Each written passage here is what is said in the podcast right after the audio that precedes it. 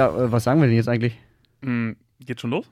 Ja, normalerweise würden wir sagen, guten Morgen zu Diago, die Fußballshow.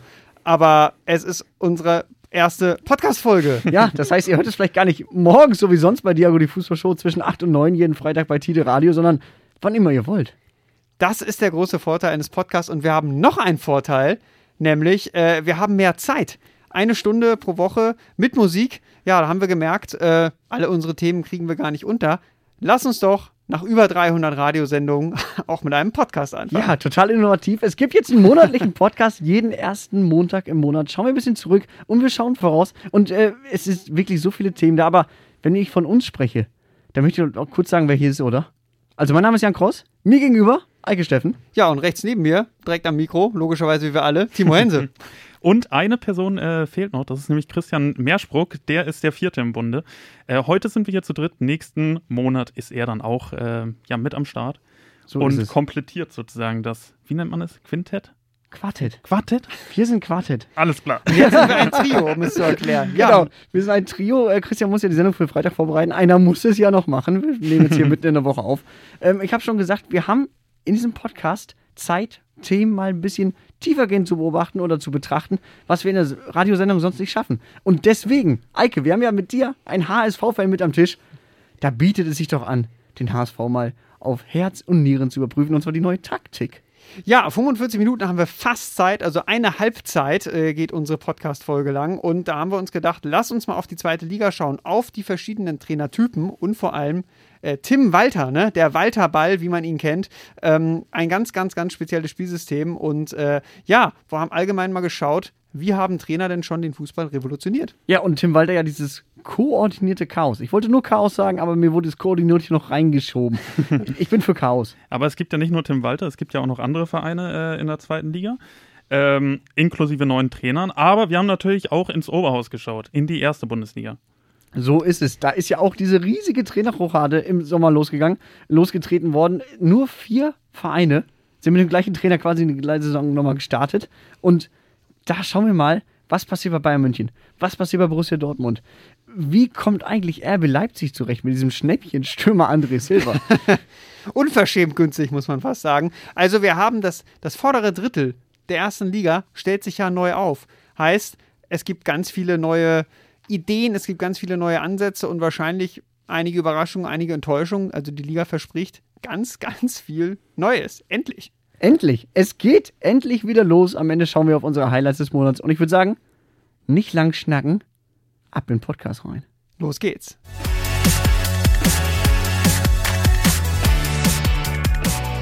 Ja, ihr Lieben, und dann lasst uns mal direkt mit unserem ersten Themenblock einsteigen und ähm, ein Thema, worüber ich mich tatsächlich sehr freue, weil in unserer Radiosendung sprechen wir viel über Trainer, auch über Taktiken, über Systeme, über unterschiedliche Spielphilosophien und äh, ja, können da natürlich nie so ganz ausführlich drüber sprechen. Und das ist das Schöne an dem neuen Podcast-Format, dass wir da jetzt tatsächlich ein bisschen Zeit für haben. Und äh, da freut es mich natürlich umso mehr, dass wir in unserem Podcast in der ersten Folge auch direkt äh, den HSV unterbringen konnten. Ja, äh, Eike, du als HSV-Fan, wir müssen natürlich auch fairerweise dazu sagen, beim HSV weiß man ja auch, du weißt nie genau, wie lange der Mann an der Seitenlinie steht. Deswegen müssen wir das jetzt auch direkt abfackeln, dieses Thema. Aber äh, unabhängig von der Halbwertszeit äh, von HSV-Trainern, ist das wirklich sehr, sehr interessant, was Tim Walter das Spielen ist. Ja, man muss natürlich äh, zugegebenerweise sagen, wir wollen jetzt gar nicht detailliert über den HSV sprechen, sondern über Tim Walter, über den Trainer Tim Walter. Ähm, kurz vielleicht ein paar einleitende Worte. Es ist ja die vierte Zweitligasaison des HSV ähm, und es ist der fünfte Cheftrainer, also eigentlich alles beim Alten, könnte man meinen. ähm, es ist aber vielleicht, also Tim Walter ich würde sagen, vielleicht der spannendste Trainertyp des HSV, zumindest in der Zweitliga-Zeit und ganz sicher auch einer der interessantesten Cheftrainer der zweiten Liga, denn er hat ja mit Kiel, äh, wir erinnern uns, ist ein bisschen her, äh, recht spektakulären Fußball spielen lassen und eben dabei auch Erfolg gehabt. Ich glaube, sie wurden Sechster und das war ja erst ihr zweites Jahr äh, in der zweiten Liga. Und in Stuttgart, ja, da war natürlich nach der Hälfte der Saison seine Zeit vorbei. Ähm, die Vorgänger von ihm beim HSV, ähm, das ist sehr gemixt, würde ich mal sagen, wenn man mal so in die Vita schaut, was so die Trainertypen angeht. Definitiv. Also es geht ja von äh, Daniel Thune mit seinem 4-2-3-1, viel Pressing, laufintensiv. Dann der doch eher ein bisschen stoische Dieter Hacking davor, 4-3-3, Ballbesitz, viel Positionstreu hat ja sein System ausgemacht. Hannes Wolf, bisschen jüngerer Trainertyp auch. 4-2-3-1 meist gespielt mit so eingerückten Außenverteidigern und Christian Titz 4-2-3-1 bis heute ja ein Held für einige HSV-Fans. Aber lass uns vielleicht nochmal auf äh, Walter schauen. Ich finde, äh, Walter ist jetzt vor allem äh, dadurch aufgefallen, ja, weil er jetzt die direkte Ansprache sucht und zudem jetzt im Training äh, und in der Analyse auf Härte vor allem setzt. Und was ich ziemlich witzig finde, er lässt jetzt auch die Verlierer im, äh, im Trainingsspiel. Die machen dann Purzelbäume, äh, kriegen das sogenannte A-Schießen. Ja, also das ist alles spielerisch, aber trotzdem mit einer gewissen Härte auf jeden so, Fall. Die, die Art und Weise, mit der er antritt, jetzt mal Ja. frei von taktisch, ne, die ist schon, äh, ja, die ist schon so ein bisschen anders auf jeden Fall. Ähm, ich glaube, es ist auch so ein bisschen seine Art, so ein bisschen einerseits die, äh, diesen Siegeswillen zu wecken, weil ich glaube, das hatte er anfangs auch schon ein paar Mal anklingen lassen. Das ist so ein bisschen, glaube ich, so auch seine Meinung, was beim HSV so ein bisschen vielleicht fehlt manchmal. Ähm, aber eben auch vielleicht so ein bisschen die Lockerheit reinbekommen. Ne? So, ich meine, so eine Strafübung danach zu machen, das wird ja in den Medien sehr groß thematisiert, als äh, ja, wird so ein bisschen Pro und Contra schon diskutiert. Und ich dachte mir so, ich meine, es ist halt so eine Strafübung, das kennen wir doch alle irgendwie. Also das hat man ja teilweise sogar im Büro irgendwie, wer irgendwie vielleicht den Müll rausbringt. Wo arbeitest du denn? Nein, aber es wird auch teilweise hochstilisiert, als wäre das so Methoden aus dem letzten Jahrhundert, äh, ich sag mal so, à la der Strafhügel von äh, Felix Magath oder der Hügel, Hügel der Leiden, wie man ihn auch genannt hat. Es ist aber auch so, dass Tim Walter, er ist sehr hart mit sich selber, er ist sehr hart mit seinen Spielern. Ich kann mir auch sehr gut vorstellen, dass er auch sehr hart in der internen Analyse ist. Und ich glaube auch, dass das in so einer Chemie auch im Weg stehen kann. Also ich glaube schon, dass der sehr aneckt, dieser Mann einfach. Das kann sehr gut sein, aber ihr meintet ja gerade auch schon, äh, dass vielleicht diese neuen Sachen vielleicht auch mal ganz gut sind, vor allem beim HSV. Ich meine, nach den letzten Jahren kann man vielleicht auch sagen, dass ja neue Sachen oder neue Herangehensweisen vielleicht auch richtig sind. Und ich glaube, das äh, bringt jetzt auch nochmal was fürs Teamgefüge allgemein. Wenn man sieht, ja, die Rückrunden liefen in den letzten Jahren ja nicht so so gut und äh, ja mit einem guten Mannschaftskern, einem guten äh, internen interner Stimmung. Ich glaube, da kann man noch mal zu ganz neuen Leistungen irgendwie äh, angreifen. Und ich glaube, das bringt ganz viel. Und wenn man jetzt auch mal schaut, er denkt ja irgendwie den Fußball auch mal ein bisschen neu. Genau, la lass uns doch mal drauf eingehen. Ja, wir haben jetzt, also wir nehmen diese werden. Sendung hier auf. da ist die erste, der erste Spieltag ist durch. Es gab ein 3 zu 1 gegen Schalke 04. Ja, und das Spielsystem, Jan, oder äh, auch Timo, das war ja dann doch, ähm, doch anders als, im, äh, ja, als der HSV es gewohnt ist. Ne? Es ist so wieder die Raute ausgepackt worden, auch in den Vorbereitungsspielen. Es gab keine klaren Flügelpositionen. also jetzt, wenn wir mal rein auf die Formation schauen, es war so ein 4-4-2 mit Raute. Ähm, was dabei aber auffällig ist, und da lösen wir uns eigentlich schon von der Formation, ist, dass Spieler ähm, regelmäßig ihre Position verlassen. Also ja, die Innenverteidiger, zum Beispiel Schonlau, sehr auffällig, dribbelt dann häufig den Ball, schleppt den Ball bis weit in die gegnerische Hälfte ähm, und geht dann aber nicht zurück, sondern bleibt vorne. Also bleibt vorne eine Anspielstation. Und ich muss sagen, als Fan stellt ich das, äh, stellt ich das, stellt ich das auf eine neue ähm, äh, Probe, was äh, Leidensfähigkeit angeht, weil du das natürlich einfach nicht gewohnt bist zu sehen und du bist ja, du siehst, dass da eine Lücke hinten entsteht, die auch nicht sofort aufgefüllt wird. Und äh, das ist eine interessante Art und Weise. Ähm, weil ich finde, es gab in den letzten Jahren schon viele taktische Neuheiten und auch Kniffe. Also erinnern wir uns, ich glaube, das war die EM 2008 oder 2012, wo so eine Doppel-Sechs eingeführt wurde bei den Spaniern ähm, oder ein hoher Torwart wie unter Manuel Neuer, ähm, eine falsche Neun wie bei der deutschen Nationalmannschaft. Ähm, das sind alles so taktische Veränderungen, aber ich finde, Tim Walter geht ja mit seinem Spielstil weiter. Also im Fußball denkt man ja eigentlich immer, egal ob wir jetzt selber spielen oder ob wir an der Konsole FIFA spielen, es geht immer ganz primär um ein Spielsystem. Weil wie verteilt man zehn Feldspieler auf dem Platz? Ja, und, und sag mal, die einzige Lösung, ich habe immer das Gefühl, man hat bald alle Spielsysteme geknackt. Also alle, die wir kennen. Du weißt wieder mittlerweile genau, wie du auch als durchschnittliche Mannschaft ein 4-3-3 verteidigen kannst. Du weißt, wie du eine Fünferkette zustellst. Du weißt, wie du mit einer Dreierkette umgehen sollst. Du meinst, die Stärken und Schwächen vom System liegen so ein bisschen auf der Hand? Ja, so dieses Pep Guardiola-Syndrom, ich sag mal, ganz oft oder haben ja solche Trainer ein System auch eingeführt und nach zwei, drei Jahren schafft es selbst in Augsburg, da mal 0 zu 0 oder ein 1 zu 1 zu holen. Ja. Und Tim Walter schafft halt wirklich Chaos. Du hast es schon gesagt, die Innenverteidiger sind auf einmal auf dem Flügel. Ja, was, Stell dir das, mal was vor, ich krass du bist, finde, das ist, ist dein Gegenspieler und du, du, du weißt gar nicht, was der da macht. er bricht halt diesen Gedanken auf, dass, ähm, dass man nur, dass man in dieser Formation denken muss. Ich meine, das sagt jetzt noch nicht viel über eine Taktik aus, ob du, weil es verrät ja, ein 4-3-3 sagt ja noch nichts darüber aus, wie Spieler diese Position spielen. Also das, ob du jetzt einen großen Mittelstürmer hast oder einen kleinen, das verrät dir ein 4-3-3 ja nicht. Aber das ist ja immer die Basis. So denkt man ja immer so werden die Positionen besetzt auf dem Feld. Und Tim Walter bricht diesen Gedanken ja auf und sagt, nee, bei mir sind die Positionen nicht immer alle besetzt. Und nee, bei mir muss jetzt nicht, müssen nicht immer zwei Innenverteidiger hinten stehen, kann auch mal nur einer stehen. Und gegen Schalke war es so, Jan Jamra, der Rechtsverteidiger, die rechte Seite war häufig total verwaist, weil der war irgendwie auf der Achterposition. Es gab diesen rechten Verteidiger halt nicht. Hat natürlich den Vorteil, ich sag mal, der Gegner ist maximal verwirrt, weil du weißt nie, was Verrücktes kommt als nächstes. So ein bisschen dieses Jack Grealish, der, der, der, der, der Achter aus England. Ja. Das ist so ein Spieler, der ist so unkonform, der ist so, du weißt nie genau, was der macht. Ich glaube, seine eigenen Teamkollegen wissen es manchmal nicht. Und deswegen finde ich es auch bei Tim Walters Fußball so interessant. Ich meine, das war der perfekte Spieler für Tim Walter. Der weiß selber nicht, was er tut. Lass ihn machen. ähm, hat aber auch sehr, sehr hohe oder hohes Gefahrpotenzial. Einfach dadurch, dass diese Räume, wie du gerade schon sagtest, Eike, frei bleiben. Und gegen Schalke hat es ja auch nicht lange gedauert. Da hat es erstmal geklingelt. Ja, sieben Minuten war die Zweitligasaison alt. Da war äh, der, der Walter-Ball, sag ich mal, äh, das erste Mal äh, gedämpft oder so ein bisschen ausgerollt, ähm, weil eben Schonlau vorne war und äh, Jamra, der Rechtsverteidiger im Mittelfeldzentrum, den Ball verloren hat, was ja auch mal passieren kann. Und ähm, dann hatte man, glaube ich, so gegen den Ball eine Gleichzahl, aber man war nicht schnell genug wieder in der Ordnung. Und äh, das kann dir natürlich dann schnell passieren. Aber klar, die Vorteile liegen auch auf der Hand. Du bist unausrechenbarer, du hast mehr Dynamik drin, weil auf einmal eine ganz andere Anzahl von Spielern in einem bestimmten Raum besetzt und als Gegner rechnest du nicht so damit. Ähm, das finde ich schon spannend zu sehen, wie er den Fußball neu denkt. Und das ist ja schon, der kann damit jetzt natürlich auch scheitern. Äh, in Stuttgart hat es ja auch nicht geklappt. Aber diesen Stil spielt er ja schon lange, also auch bei seinen Jugendstationen. Ähm, und das ist eine ganz andere Art, Fußball zu denken, mal wegzukommen von diesem System. Und das finde ich ehrlich gesagt total interessant. Also ich kann mir vorstellen, dass äh, ja, sich das auch alles erstmal ja, finden muss. Ich meine, das ist ein ganz neues Fußball, äh, ein ganz neues System letztendlich auch für den HSV.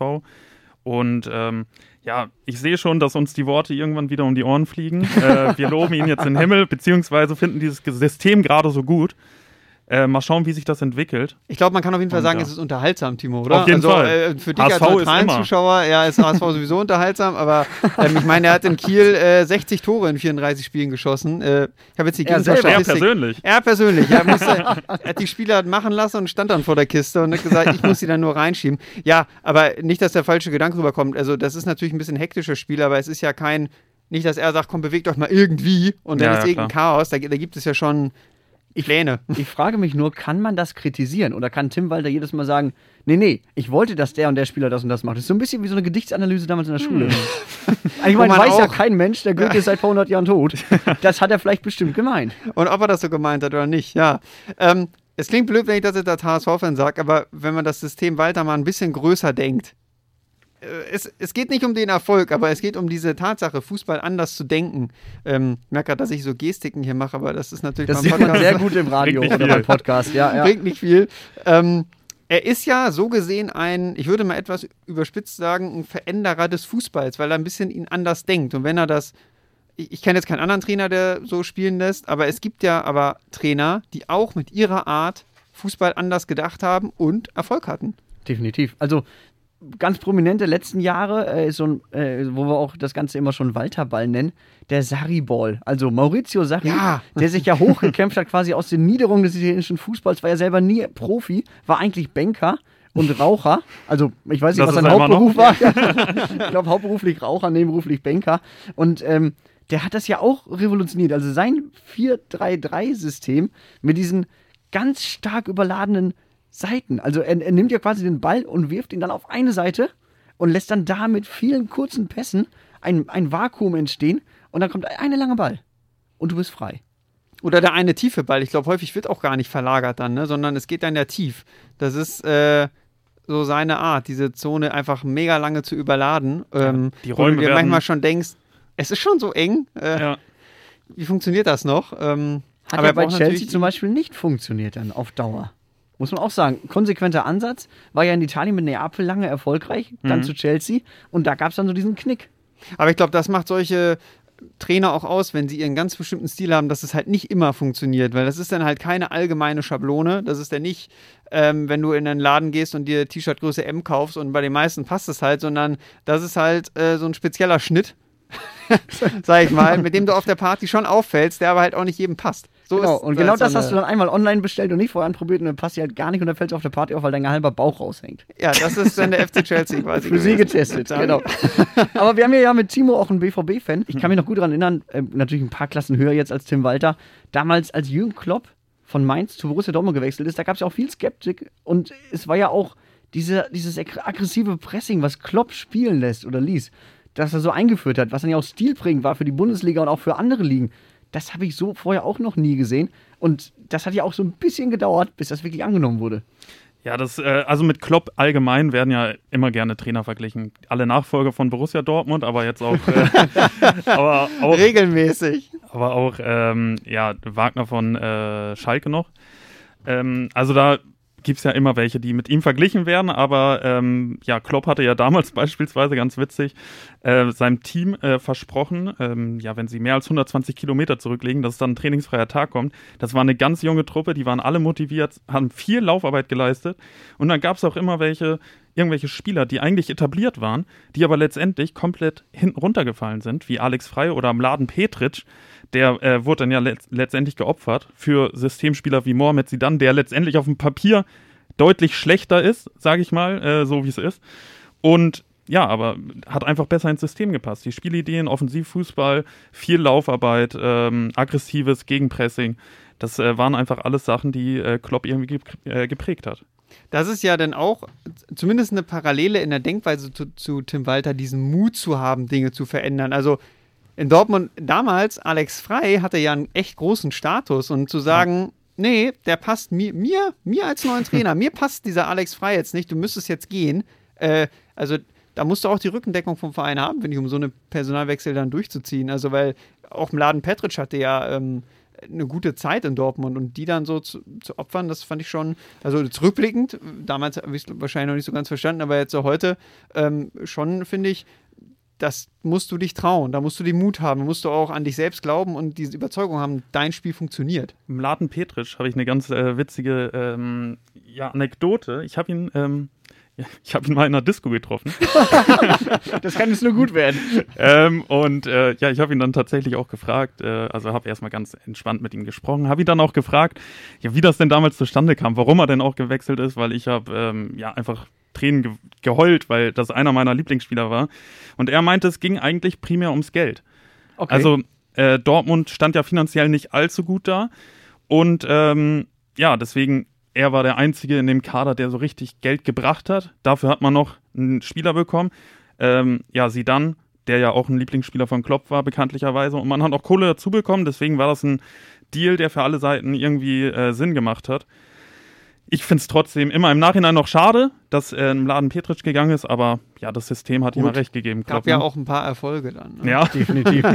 Und während du dir da dein Bier für 3,50 geholt hast, hat er sich wahrscheinlich noch so eine Riesenflasche darauf geholt, um das Ja, ja. Gut, als zu Laden, als Laden Petric hätte ich jetzt vielleicht auch nicht gesagt, dass ich gehen musste, weil ich nicht mehr zum neuen Trainer gepasst habe. haben die Ich war einfach viel gesagt. zu langsam für den Club. Das ging halt gar nicht. Aber das, ich finde, was man bei Klopp auch sieht, ist, dass es, ähm, so mutig du auch bist und so überzeugt du bist, auch sowas braucht seine Zeit. Ich meine, er hat ja auch ein paar Jahre gebraucht. Die wurden erst mal Sechster, im nächsten Jahr wurden sie dann, glaube ich, Fünfter, haben aber lange Ja. um die Champions League-Ränge gespielt. Da haben sie dieses Gegenpressing gespielt im vorderen Drittel, frühe Balleroberung. Das war ja auch sehr neu in der Bundesliga. Normalerweise hat man sich ja eher zurückgezogen nach Ballverlusten, erstmal hinten sichern. Ähm, und das hatte, aber das war noch unreif. Es gab diese Gegenpressing-Momente, das Spiel war hektisch, aber die Mannschaft war oft nicht klar in ihren Aktionen dann. Und da, das kam dann erst danach, dass man dann, und das ist halt auch Klopp dann, auch der Prozess, dass man dann halt diese Gegenpressing-Momente, dass man das noch besser hinbekommen hat, das besser auszuspielen. Ja, ich finde bei Klopp ist natürlich auch so ein Ding, das ist natürlich ein Menschenfänger. Der nimmt dich dann auch mal in den Arm. Der kann hart sein, der ist aber, glaube ich, auch sehr, sehr weich in einer Art und Weise und schafft so eine Wohlfühlatmosphäre. Und das ist halt die Frage, schafft das Tim Walter auch? Also ich glaube, du, du, du musst, das ist wie so ein Kind, das laufen lernt.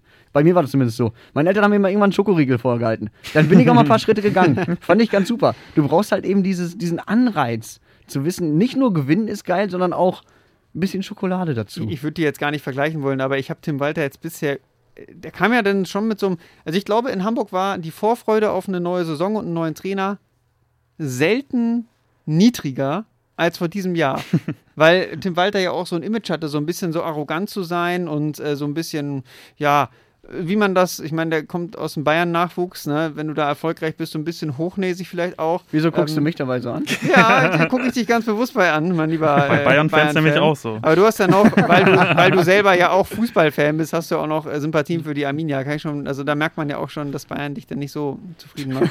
Aber äh, zurück zum, zum Wesentlichen. Ich glaube, ähm, so ist er halt gar nicht. So habe ich ihn jetzt bisher gar nicht wahrgenommen. Also ich finde den total ähm, sympathisch, fast schon ein bisschen drüber. Ähm, ich glaube, so diese emotionale Seite hat er auf jeden Fall, aber mm, pff, ja, ich will den jetzt auch nicht zu sehr mit Klopp vergleichen, weil das, also ich finde es wichtig, dass du sagst, diese, diesen menschlichen Aspekt mit reinzubringen, weil am Ende, du kannst taktisch die besten Ideen haben, wenn du es natürlich nicht dein, du musst diese Idee ja an eine Mannschaft verkaufen. Und da könnten wir auch nochmal drüber sprechen, wie wichtig bei sowas die ersten Spiele sind. Wenn Tim Walter jetzt gegen Schalke 0 zu 3 verloren hätte, dann das, also dann verlierst du natürlich schnell auch mal so ein bisschen vielleicht den, den Glauben in der Mannschaft und den brauchst du ja und dafür brauchst du diese menschliche Seite auch und das ist eigentlich nochmal ein extra Podcast. Oh, das ist nochmal ein ganz, ganz eigener Podcast. Lass uns mal so ein bisschen breiter gucken in die zweite Liga. Da gibt es ja auch einige neue Trainer. Erstes Spiel verloren gleich, du hast es eben angesprochen, hat zum Beispiel ja auch Markus Anfang, der beim Auf, äh, Absteiger Werder Bremen jetzt äh, ganz an der Seitenlinie Ich steht. dachte, du kommst jetzt mit Gramotzes. Ich dachte auch. Ja, der war ja schon ein paar Spiele da, der kennt das Verlieren ja schon. Ja, okay. Ähm, ja, Markus Anfang. Ähm, also erstmal muss man sagen, Bremen hat sich ja schon dann für einen Trainer entschieden, der für Offensivfußball steht. Und ich glaube, der wieder so ein bisschen mehr das nach Bremen bringen, bringen soll, wofür Werder eigentlich, Ja. ich sag mal so, deutschlandweit eigentlich so ein bisschen auch beliebt war. Ne? Überhaupt nicht nachvollziehbar für mich. Fischbrötchen? Oder? Nein, wenn du vorne mehr Tore schießt als hinten kassierst, dann, dann läuft das gut. Also ich kann mich auf jeden Fall daran erinnern, die Saisons, wo, wer war da noch? Pizarro, äh, Miku, äh, Klasnic diese oder Ilton. Klasnic, ne? Hängen, das hängen diese Plakate eigentlich immer noch im Bremer Hauptbahnhof? Diese Meisterplakate? Da gab es immer so einen Bäcker, der hat immer noch Meisterbrot verkauft. Seit Tatsächlich. Ewigkeiten. Ja, ja. Ich bin da ganz lange mal lang gependelt. Äh, da hingen immer noch so uralte Plakate. Also die zerren da noch von.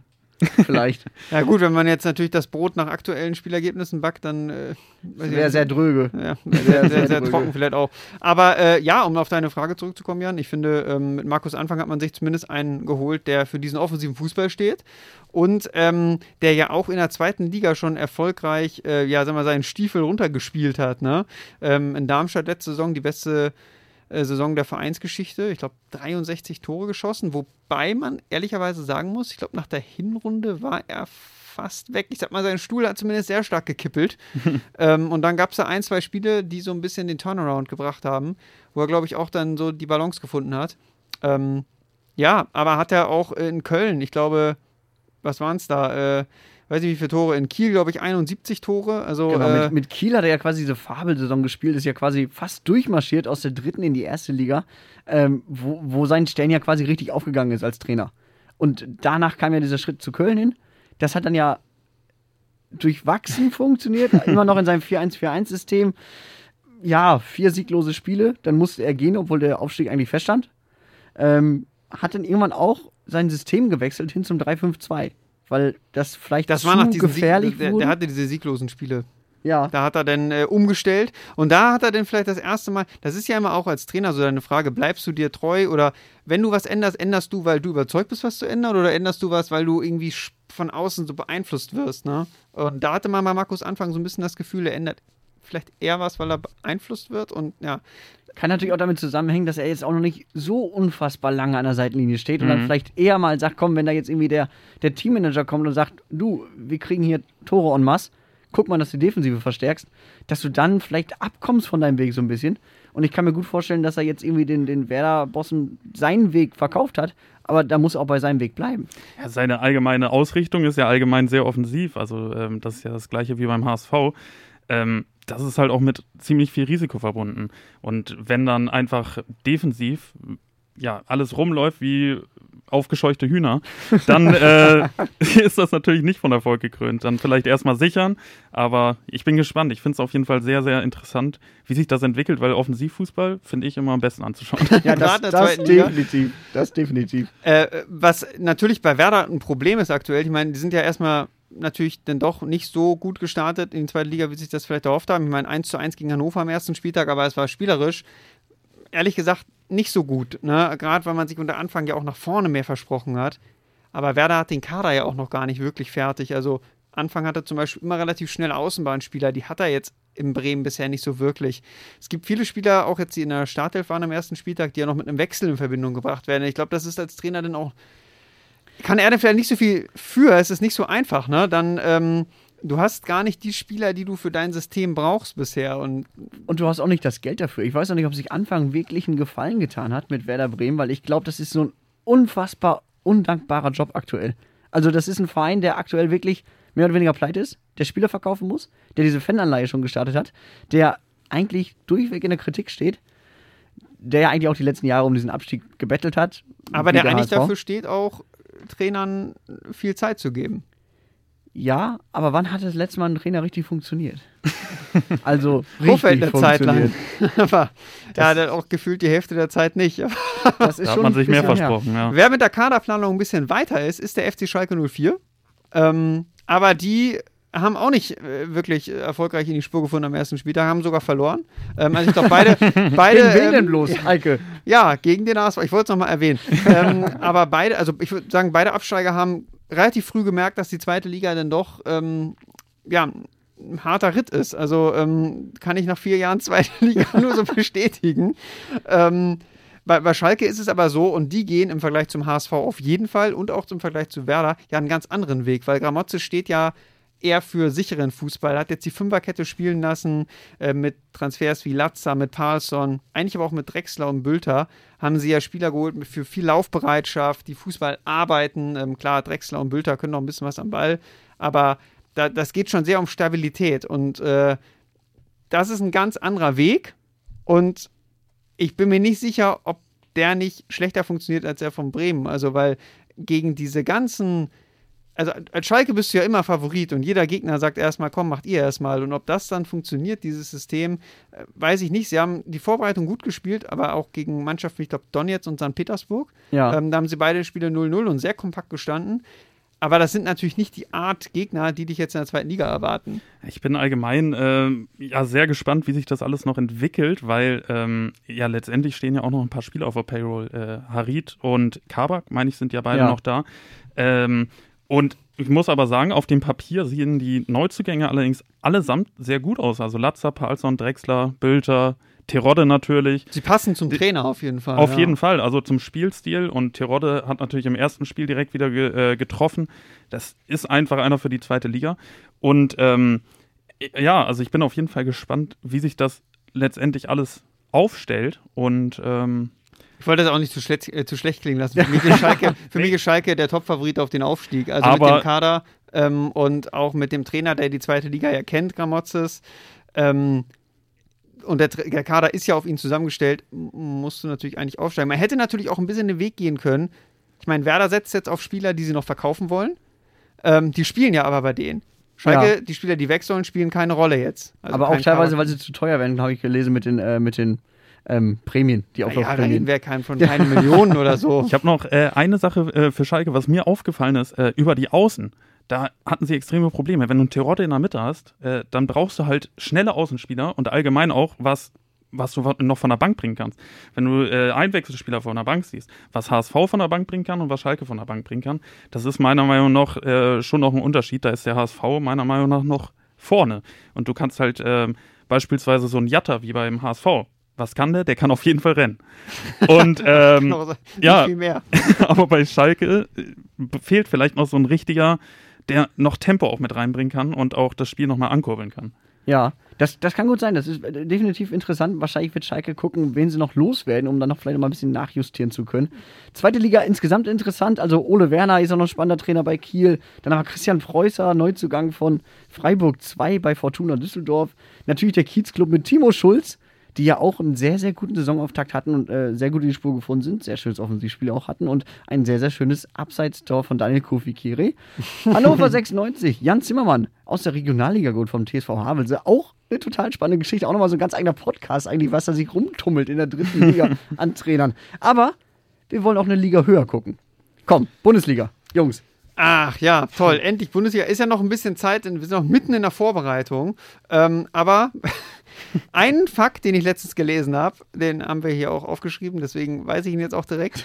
Ähm, Du bist den, so clever. Den finde ich tatsächlich interessant. Nämlich nur vier Bundesligisten gehen mit dem Trainer äh, in die Saison, der letztes Jahr auch schon auf der Bank saß, zu Saisonbeginn. Das Ja, ist also, verrückt. Also Sebastian Hoeneß bei äh, Hoffenheim, Christian Streich bei Freiburg, Urs Fischer bei Union Berlin und äh, Pellegrino Matarazzo beim VfB Stuttgart. Und ähm, ja, das ist einfach unfassbar, wenn man jetzt sieht, 14 Mannschaften mit neun Trainern an der Seitenlinie. Ja, gute Beide beiden Aufsteiger, Aufsteiger, ne? ja. Also Bochum Ah, mit ja, ja. Äh, Thomas Reis, Kräuter Fürth, äh, natürlich auch mit Stefan Leitl. Die machen jetzt natürlich alle nicht den ersten FC Köln-Move und lassen nochmal ihren Trainer kurz Ja, im Aufstieg. stimmt natürlich. Wobei man dazu sagen muss, es liegt ja nun nicht daran, dass, ähm, dass alle Trainer entlassen wurden, sondern weil ja, das fand ich ein- eine interessante Bewegung in der Bundesliga, viele Trainer auch proaktiv selbst den Schritt gewählt haben und sich wahrscheinlich gedacht haben, zum vielleicht ein Glasner in Wolfsburg oder auch ein äh, Hütter in Frankfurt, ah, ich war jetzt hier ganz gut, aber wenn das nächstes Jahr hier in die Büchs geht, bin ich der Erste, der gehen muss, äh, dann wähle ich doch lieber selbst den Schritt und äh, treffe die Entscheidung für mich. Es ist auch interessant, dass so wenig Trainer quasi aus dem Ausland abgeworben wurden, sondern dass es wirklich diese internen Vermischung so stark gab. Also ich kann mich an keinen Sommer erinnern, wo so viele Bundesliga-interne Trainerwechsel statt, also ansatzweise. Ja, bisschen wie Reise nach Jerusalem, ne? wobei ich überlege gerade, überleg grad, wer keinen Stuhl bekommen hat, weiß ich gerade gar nicht. Peter aber- Bosch, Ja, der ist jetzt in Oh, Lyon. stimmt. der ist jetzt in Frankreich, das ist aber auch eigentlich ein ganz guter Stuhl. Ja, auf Ja. ein ganz gut bezahlter Stuhl. Gut bezahlt werden auch immer noch Spieler. Man müsste jetzt eigentlich denken, so der durchschnittliche Transferwert oder das durchschnittliche bezahlte Transfergeld ist im Vergleich zum vergangenen Jahr runtergegangen wegen der Corona-Pandemie. Aber ich habe mal so ein bisschen rumgerechnet. Äh, die Ausgaben pro Spieler sind bislang bei 1,55 Millionen Euro. Im vergangenen Sommertransferfenster waren die bei 1,26.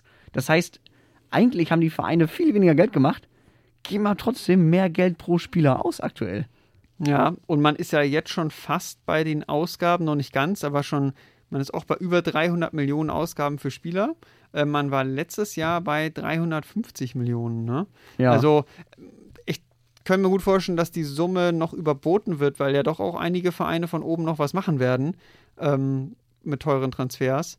Also man wird diesen Sommer mehr ausgeben als äh, letztes Jahr. Vielleicht hatten letztes Jahr auch viele Vereine so ein bisschen die Angst vors Ungewisse. Man wusste nicht so, was passiert in Corona-Zeiten und war dann doch sehr defensiv. Ja, aber Und die werden jetzt alle keine Glaskristallkugel gefunden haben und, und wissen, was passiert. Also, das ist schon interessant, dass die jetzt so wieder, so wieder ein bisschen mehr Risiko Weißt du gehen. das? Ich meine, die fahren alle auf Sicht.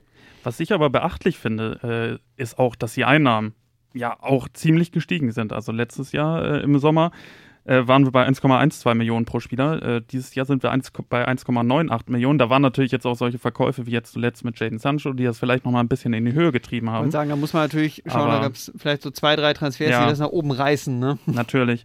Aber trotzdem, äh, ja, am, beim Verkaufen sind sie auf jeden Fall auch am Start. Wenn wir jetzt mal, äh, wenn wir jetzt mal auf die vorderen Plätze schauen, da gibt es ja auch viel zu berichten. Also bei Bayern beispielsweise jetzt vieles Neues. Vor allem jetzt die Defensive muss in den Griff bekommen Ja, werden. 44 Gegentore letzte Saison. Das war mehr als Dortmund, Wolfsburg, Leverkusen und Union Berlin bekommen haben. Willst du drüber sprechen? Nein, nein, Okay. nein, nein. Also müssen wir nicht. Äh, Upamecano kam unter anderem. Äh, mal schauen, ob er noch Bunazar noch los wird. Und Julian Nagelsmann ja da mit einer dann doch ein bisschen unterschiedlichen Spielidee als Hansi Flick. Ich bin gespannt, wie das funktioniert. Auch so mit so, ich sag mal, bei, bei Leipzig hattest du jetzt nicht solche Größen wie ein Thomas Müller, der dir auch mal platt seine Meinung sagt. Und auch so, auch wenn es immer Radio Müller und alles ist cool, der kann, glaube ich, auch so ein bisschen stunk machen. Hat man ja auch bei Nico Kovac gesehen. Und dann Mhm. ist auf einmal die Schickeria ganz gut im Gange. Ja, die Testspiele liefen ja auch nicht so gut. Da haben sich ja die Bayern-Fans auch nicht von der besten Seite gezeigt. Ja, ähm, aber wir können ja auch mal äh, noch ein bisschen weiter nach unten schauen von Bayern. Äh, den drittplatzierten aus der letzten Saison, äh, Borussia Dortmund. Da sind ja auch ein paar Transfers jetzt gewesen. Unter anderem jetzt zuletzt ja Daniel Mahlen. Ist die Frage, wie der eingesetzt wird, weil er ist ja eigentlich kein 1 zu 1 ähm, Ersatz für Sancho. Und ist dann auch die Frage, welche Taktik äh, Marco Rose jetzt ja auf dem Platz ähm, präsentiert. Ich habe auch äh, gehört, er will ganz gerne auch die Raute spielen, was äh, ja zur Folge hätte, was äh, bedeutet ein Doppelsturm. Malen, Haaland, eventuell Ja. zusammen. Dann gibt es ja auch noch einen Mukoku und Reus könnte theoretisch auch noch vorne spielen. Auf der Linksverteidigerposition hätte man noch einen Guerrero. Da ist ja Halstenberg gerade auch noch im Gespräch, ob Guerrero dann nach vorne zieht, als Sancho-Ersatz über außen. Da gibt es viele, viele Möglichkeiten. Und Malen ja auch ja kein klassischer reiner Flügelstürmer. Der ist ja Mhm. auch gelernter Mittelstürmer eigentlich und ich kann mir gut vorstellen, dass er auf zwei Spitzen geht. Aber das finde ich dann schon interessant, wie sich das darstellen wird, weil Marco Reus hat jetzt auch nicht mehr das Tempo wie noch vor ein paar Jahren. Also hat ja auch seine Stärken dann eher im Zentrum. Ja. Heißt, hättest du mit Holland, Malen und Reus schon drei Zentrumspieler und ich finde Julian Brandt auf dem Flügel auch nicht so stark wie im Zentrum. Hättest du, also auch eher Zentrumspieler Brandt, Ja. hättest du noch einen Zentrumspieler mehr. Ähm, ich frage mich, wie er das dann anordnen wird. das ist auf jeden Fall viel Qualität. Ähm, aber so klassische Flügelspieler hast du eigentlich fast nur Torgen Hazard, oder? Ja, Der also wirklich den offensiven Flügel besetzt. ja, ist halt auch die Frage, wie er überhaupt jetzt, ob er äh, die Mannschaft sozusagen in sein System presst oder ob er auch ziemlich frei sein wird. Äh, ich sehe beispielsweise Julian Brandt in dieser Saison auch ähm, auf jeden Fall. Äh, gebe ich ihm die Möglichkeit, dass er sich da in die Mannschaft reinspielt. Er hat jetzt äh, in der Vorbereitung, natürlich auch, weil viele Spieler nicht da waren, viel gespielt, hat auch gut gespielt. Und ich glaube, der sieht das jetzt auch gerade als neue Chance, war ja schon kurz vorm Abgang. Ich glaube, ähm, der wird diese Saison auch mehr Spielzeit bekommen als letzte. Es wäre ihm auf jeden Fall zu gönnen. Auf jeden Fall. Hat- Kann viel mehr, als er in den letzten zwei Spielzeiten gezeigt hat. RB Leipzig, auch so ein Überraschungsei. Also einmal ein neuer Trainer, Jesse Marsch. Gut, kommt aus dem RB-Franchise, kennt das in- und auswendig, trinkt jeden Morgen oder isst jeden Morgen sein Müsli mit ein bisschen Energy-Drink drin. Allerdings, interessanter Transfer, André Silva. Ja, das weiß ist der, nicht so wirklich, wie er, die, also, also er muss das System ein bisschen umbauen. Äh, vom? Preis-Leistungs-Verhältnis finde ich, ist es der bisher beste Transfer in der Fall. Liga. Also ich glaube 25 Millionen oder so, diese Ausstiegsklausel, das ist natürlich absurd günstig, wie man den bekommen hat. Ähm, gönne ich Leipzig fast gar nicht, muss ich ehrlich sagen. Warum Ähm, das denn nicht? Ja, das ist doch, das ist doch, das ist doch doof, aber immerhin bleibt er in der Bundesliga. Ähm, hat ja aber letzte Saison auch, glaube ich, schon sehr von den Zuspielen von Philipp Kostic profitiert. Also ich glaube, er braucht da schon die äh, technisch guter Stürmer, der aber schon die Hereingaben braucht. Ähm, aber er ist, die Mittelstürmerposition war ja letzte Saison Leipzigs einzige Schwäche eigentlich. Auf allen Positionen waren sie top besetzt, nur nicht im Sturmzentrum. Ich meine, da war doch bis zum Schluss noch der letzte äh, Topscorer ähm, Sabitzer. Ja, ja. Also Ja. ein etablierter Mittelfeldspieler. der ja auch gar nicht mehr so offensiv spielt. Genau, eigentlich. und, und daran siehst du ja schon, dass die Sturmposition auf jeden Fall Bedarf hatte. Ein, äh, Sirlot hat ja, ja gar nicht überzeugt. Ich weiß nicht, wie viele Saisontore hatte er zum Schluss? weiß Zwei, drei, genau. also, auf nicht- jeden Fall wenig. Es war im einstelligen Bereich und es war nicht das, was man sich erhofft hatte für die Summe, die man auch hingelegt hat. Einstellig und Deswegen. weniger als neun. ja, und sie haben ja auch noch ähm, trotzdem hinten ein bisschen Ader lassen. Mein Konate und Upamecano, das sind schon zwei absolute Stammspieler, die weg sind. Die hat man ersetzt bisher mit äh, Gvardiol und Simakan. Das sind zwei sehr große Talente aus Kroatien und Frankreich. Muss sagen, ich glaube nicht, dass das die einzigen für hinten waren, weil ähm, wenn du André Silva für vorne holst, dann willst du nicht eine Mannschaft jetzt aufbauen, sondern dann möchtest du, auch wenn das in Leipzig keiner sagt, du möchtest einen Titel holen, unbedingt. Und dann spielst du nicht mit, äh, auch Guardiola hat schon viel Champions League-Erfahrung gesammelt, aber Ist ja auch EM-Fahrer gewesen. Also Guardiola genau, hat aber da Kroatien. auch viel links gespielt in der Viererkette, also den linken Verteidiger, Ja. aber so als Spielertyp, glaube ich, ähm, ist, sehe ich ihn ehrlich gesagt eher innen, aber ich kann mir schon vorstellen, dass da noch ein, ein Topmann kommt für die Innenverteidigung. Da ist ja ganz hoch im Kurs äh, immer noch Lacroix von Wolfsburg. Wolfsburg hat ja jetzt aufge... Ähm, ja, äh, Bornau von Ja. äh, Köln haben sie ja jetzt noch verpflichtet. Damit haben sie ähm, die Verteidigung auch nochmal verstärkt. Deswegen wäre theoretisch der Weg frei, aber Wolfsburg hatte zuletzt gesagt, nee, nee, Lacroix bleibt bei uns. Ja. Mal schauen, wie sich das auch nochmal entwickelt. Schmatke ist ja ein Schlitzohr, Aber- ne? Ich Ja, sagen. eben. Dem glaube ich sowas nicht. Also es war mit keinem abgesprochen. Lacroix wusste nichts davon, Leipzig wusste nichts davon, aber er hat die Aussage Ja, er raus. hat mal einen also- Riegel davor. Apropos Schlitzohren, ihr beiden Schlitzohren. Oh, jetzt kommt. Was? Wir haben ja gesagt, neuer Podcast, neue Rubrik quasi. Wir schauen so ein bisschen auf den nächsten Monat. Das heißt, diese Sendung bekommt, kommt am allerersten Montag im August raus. Mhm. Was wird euer Highlight im August? Ich weiß nicht, ob es ein Highlight wird, aber wir haben die erste Pokalrunde und äh, der HSV hat sich da äh, traditionell in den letzten Jahren immer schwer getan und ich kann aus eigener Erfahrung sagen, die erste Pokalrunde ist für mich als Fan stressiger als der Ligaauftakt, weil ähm, das ist ja nicht nur eine Niederlage, wenn man verliert, sondern man blamiert sich und man kriegt erstmal wieder alle Titelseiten ab und äh, die erste Pokalrunde zu überstehen, wäre für mich ein Highlight. ähm, Gegen wen muss der HSV spielen? äh, gegen äh, Eintracht Braunschweig tatsächlich, Ja. ähm, die ja äh, Absteiger sind. Also jetzt auch kein normaler Drittligist. Und ich weiß nicht, Bayern München kriegt gefühlt jedes Jahr irgend so einen Siebtligisten, die in irgendeiner Dorfkneipe alle die Auslosung verfolgen und sich wahnsinnig über Bayern freuen und das ganze Dorf steht Kopf. Und am Ende gewinnt Bayern irgendwie völlig locker 5-0, weil sie da irgendwie äh, In der entspannt B11 auftreten. Ja, ja. Äh, und irgend so ein Dorfverein und der HSV, ähm, ja, hat die letzten Jahre auch nicht immer so einfache Gegner gehabt. Letztes Jahr gegen Dresden äh, rausgeflogen, die ja, ähm, ja, auch Drittligist waren. Also, Ja. Ja, trotzdem äh, darf dir sowas natürlich nicht passieren. Eike, mein, mein Highlight hat sogar mit dem HSV zu tun. Nämlich das Stadtderby, 13.8. St. Pauli ist Gastgeber und es wird das erste Stadtderby jetzt mal wieder, wenn jetzt nicht noch alles in die Büchse geht, mit zumindest ein paar Zuschauern. Und da freue ich mich drauf, dass das Millantor-Stadion am 13.8. brennt und vielleicht auch das am FC St. Pauli dann drei Punkte holt gegen, gegen den HSV. Ich wage da mal keine, Ja. keine Prognose jetzt, ähm, weil, äh, ja, das. Timo, dein Highlight.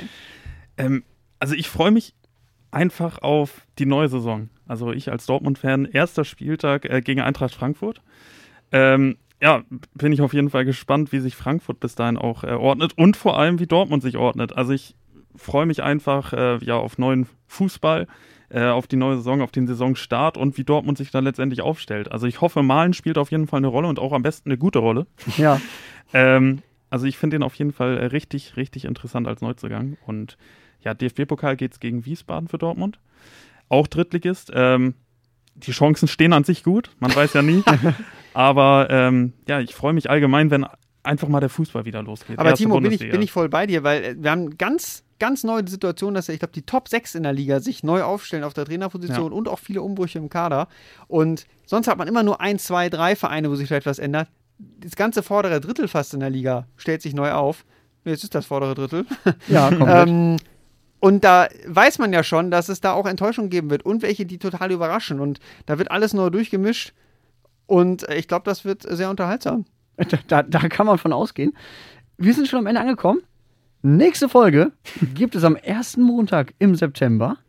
Und ihr könnt das Ganze natürlich nochmal nachhören auf allen gängigen Podcast-Plattformen. Und natürlich, Diago, die Fußballshow, eure wöchentliche Fußball-Morning-Sendung bei Tide Radio, könnt ihr hören. Freitagmorgen ab 8 Uhr bei Tide Radio oder im Livestream oder nachgehört bei mixcloud.com. Und gute Nachricht, dann auch immer noch mit Musik. Mein Name ist Jan Gross, mit mir heute Podcast.